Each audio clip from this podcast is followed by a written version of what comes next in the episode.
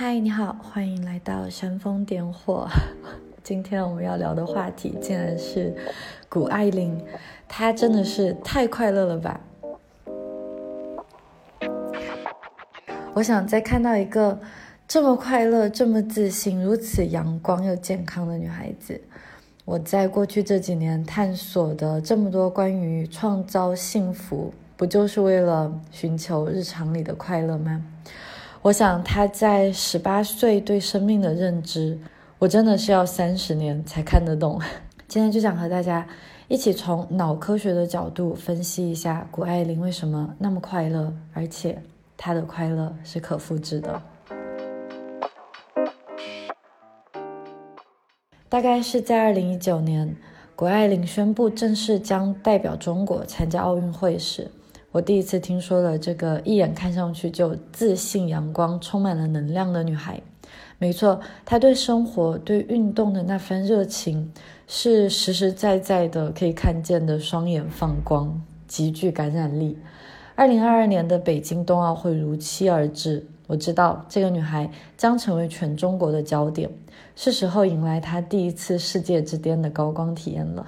没办法，他身为一个运动员，或者甚至可以看到他做一个模特，看上去真的是太开心了。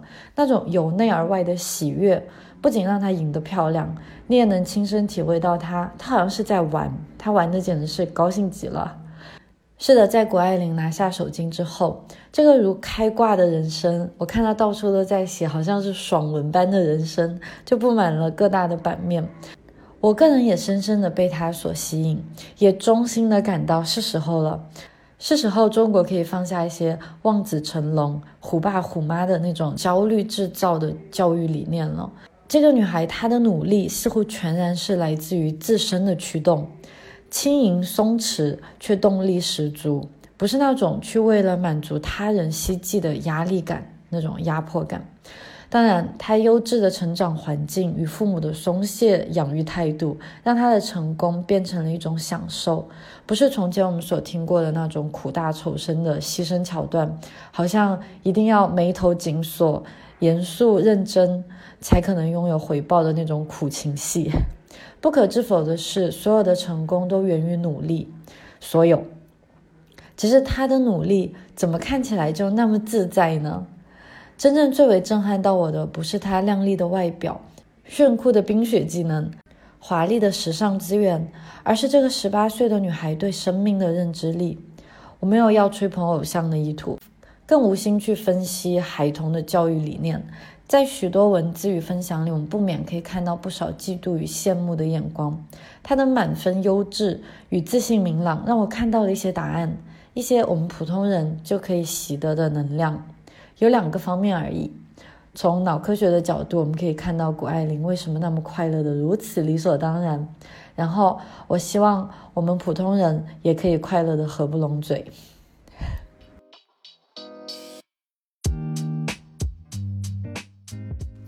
I admit it, I'm in love with fear。近日发布在《纽约时报》的一篇文章里，他坦言自己与恐惧的浪漫关系。字里行间你可以看到一个具有超强反思力的女孩。那大家都有提到她的 SAT，就是美国的高考，她的分数是一千五百八，满分是一千六，所以是接近满分。曾经我在老东家新东方工作的时候，教授的就是 SAT 的作文。我去看了他在《纽约时报》写的那篇文章，我想，如果我是 SAT 写作老师的话，我可能也会给他满分。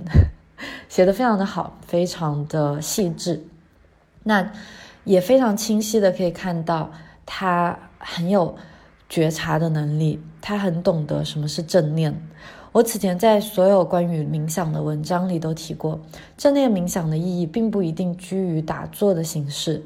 许多成功且快乐的人都在自己的领域里体验到冥想的觉察力，例如跑步的村上春树、健身的施瓦辛格、无保护自由攀爬岩壁的 Alex Honnold，甚至还很厚脸皮的举过自己的例子，在我练习瑜伽的时候。那现在太好了。谷爱凌这样一个世界级女性偶像的诞生，也让例子里有了一个识别度超高的女孩的出现。她这样形容：各种特技动作是我肾上腺素的主要来源。人类百万年来的进化赋予每个人趋利避害的初始设定。毕竟史前时代生活在大草原上的那些莽撞青年，很难有机会活到将自己的基因延续的年岁。那我们在骨子里对负面情绪的反应就会更加强烈。但是极限运动有一个特殊的迷人特征，它将人置身于全然的恐惧之中，便自然而然地给予了一个人全神贯注的机会。像蹦极啊、跳伞、竞速的一些运动，都可以给到一个人这种入定的感受。他在自己写的文章里这样说：“我们要违反自己的生物直觉，把自身置于风险之中。我们并非无视恐惧，而是要培养深刻的自我意识。”这项工作的第一步叫做可视化练习。我在冥想课程中介绍过这种通过头脑意识具象行动的可视化练习，就如菲尔普斯在游泳前早就在脑海里一寸一毫地上演过水温的触感、呼吸的节奏、转身的力度。Alex Honnold 在攀爬致命度超高的酋长岩以前，也会在脑袋里先过一遍每一块岩石的质感、每一步的准确方位。是的，这些超长的最终胜利，其实是一遍遍的集中力与持久的练习。当然，我不是说我们也应该要去尝试极限运动才有机会体验到正念，当然不是。静坐之所以具有普世意义，就是因为它即使是坐定在原地，你也通过不评判的觉察，可以获得运动员在高峰的入定之感。就像谷爱凌口中的，真正重要的是培养深刻的自我意识。他对恐惧的感受非常具象。他总结到，恐惧可以算是三种不同感觉的总称，那就是兴奋、不确定和压力。这正是我们每个人在日常都在经历的恐惧感与负面情绪。他说他是这样准备好自己的：在我尝试一个新的技巧前，我会感到胸腔有一种紧张感。我深吸一口气，闭上眼睛。当我爬上巨大的起飞坡道时，我会在想象中伸展我的双腿，以最大限度地提高升力。在他的意识里，他已经腾空而起了。艾琳对《纽约时报》这样说：“对大脑的控制，实则与特技本身是一样重要的。他懂得觉察的超能力。”我不知道大家有没有发现，可能在看他的采访，在看他自如的和记者在沟通的时候。或者好像是他有一个纪录片吧，我记得大家都可能有提到一些片段，就是他好像对自己的情绪力有一种超强的掌控，真的是一种自律即自由，而且他的自律并不是只是仅限于运动方面或者是学习，而是他是真正的在十八岁以前就非常清晰的了解了大脑的运作，他懂得我们真正的自律是来自于去对大脑的觉察。那我们在日常被激发出任何不悦的情绪时，例如嫉妒心吧，通过正念反思自己身体的感受，思绪的降生与毁灭一来一去，便不再那么轻易的被外界牵着走。更有趣的是，他说自己学会了去喜欢这种紧张的心情，尤其是想办法克服紧张的那种奔腾与随之而来的放松。这种放松最终会成为一种奖励。他打了一个很好的比方。如果你在考试以前很紧张，然后结果很好，那么你的兴奋感会远远强于你知道自己本来就会考得很好而不感到紧张的心情。当然不是说因为意外的考得很好你才那么开心，而是因为你为之付出了努力，并且你在此前真的非常的痛苦。正是因为这样先苦后甜，好像听上去是一个很土的大道理，但是真的。我们如果回到多巴胺的那一期，我们就会发现，其实我们在脑科学、在神经科学的角度去理解我们的大脑的话，我们的大脑真的是需要先痛苦一下，它才会释放这么多的多巴胺和内啡肽，让我们感到快乐的，不是吗？所以他很清楚，年纪轻轻就已经非常的熟悉了，而且他还强调，正是人生那种不确定性，或者是你考试结果的不确定性，去参加比赛的不确定性。才是令你兴奋的源头。你看，他甚至懂得爱上无常。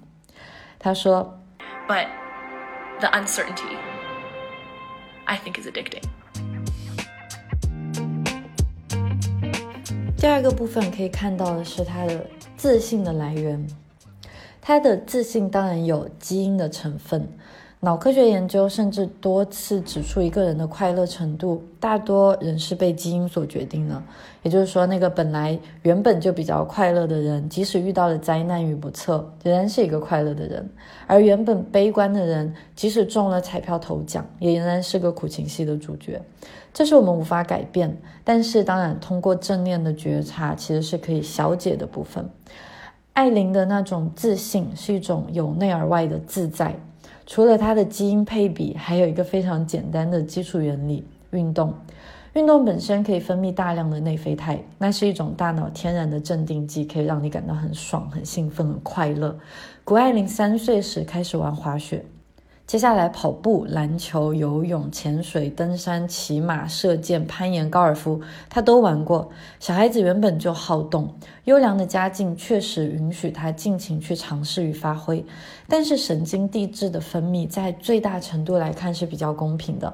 哪怕没有资金与资源，跑步、游泳、登山、瑜伽，哪怕是散步，都可以是普通人脑内高潮的项目。除了对运动的热情，我们可以看到他学习能力也超强，SAT 接近满分，弹钢琴、舞台剧演出、唱歌，样样不在话下。当然，还有现在他非常如火如荼的时尚事业。从这一点来看，如此强大的自驱力，恐怕真的是基因占足了分量。但是，还是有另一种可能性的。神经科学的研究发现，多巴胺的分泌通道不仅仅影响一个人的动力，它还走过运动机能。这也是为什么帕金森综合症患者需要刺激多巴胺的分泌。简言之，我们动得越多，大脑就越兴奋，越鼓励我们去做更多的事情；反之，则会陷入多巴胺水平降低，心情也不悦，最后频频陷入堕落的烦躁。我们知道多巴胺并不是那个令我们感到快乐的神经递质，它是令我们充满活力、拥有一种想要的欲望的心情。所以通过运动是真的可以非常好的激发到多巴胺的分泌的。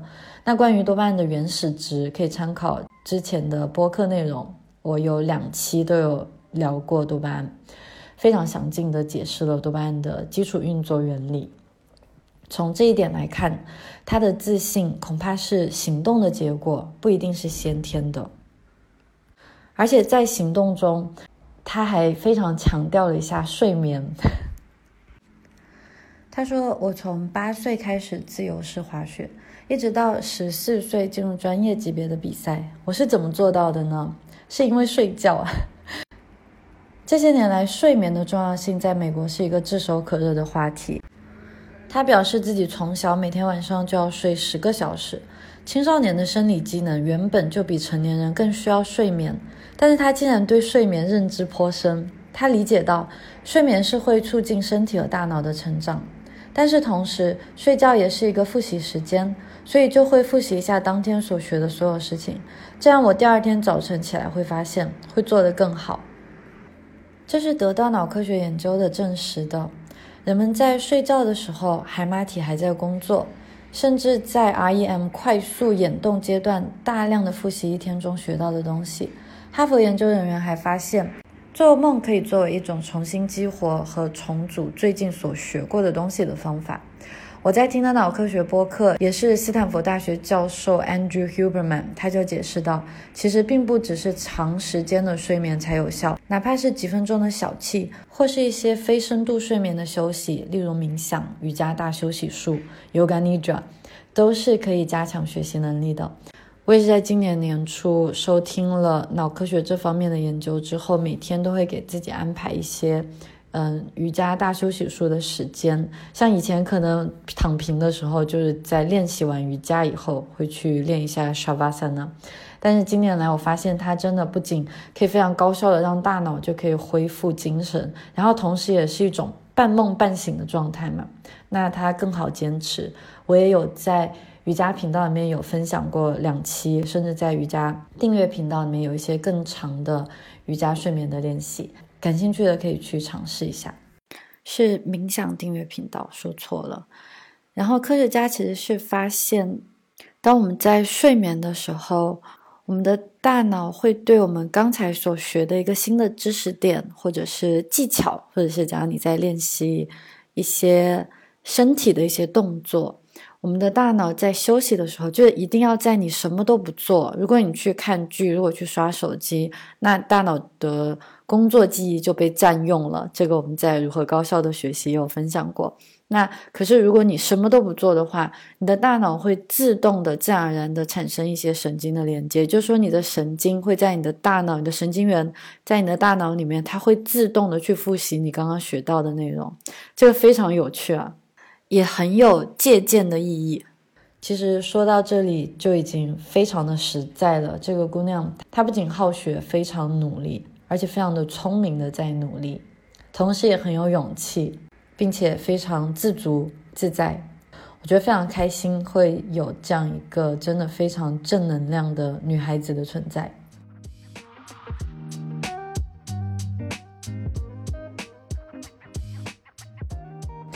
生活的巅峰体验来自心流。我们可以看到他做的所有事情，他的一切努力，不仅仅是他，我们自己在日常生活中的一切努力，一切朝着一个方向的挑战去学习、去精进，它都可以产生心流。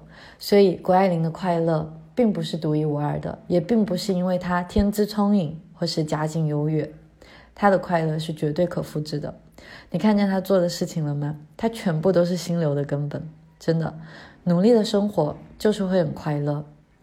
最后你会发现，他也非常的爱猫啊，那也是极大的愉悦感。我有看到他在 ins 上分享在外滩的一组照片，在遇到猫咪以后，一只流浪小猫咪，他就说这个夜晚就这样从 good 到 great，非常的共鸣。是真的，不是开玩笑。用心去爱一个动物，或者是去帮助他人，真的也会令我们快乐无比。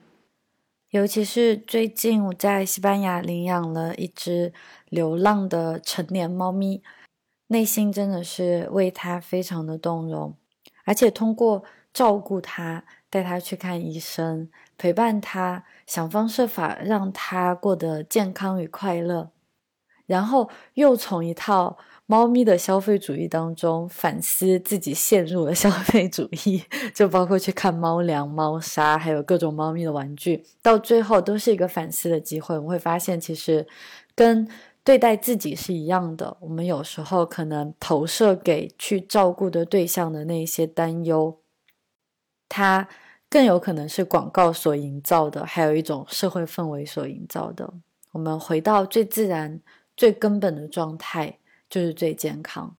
我看到谷爱凌也是从很小就开始照顾领养的小猫咪，不仅是她，还有很多运动员，像是亚洲首位 UFC 世界冠军张伟丽，也 是非常积极的在救助猫咪，真可爱。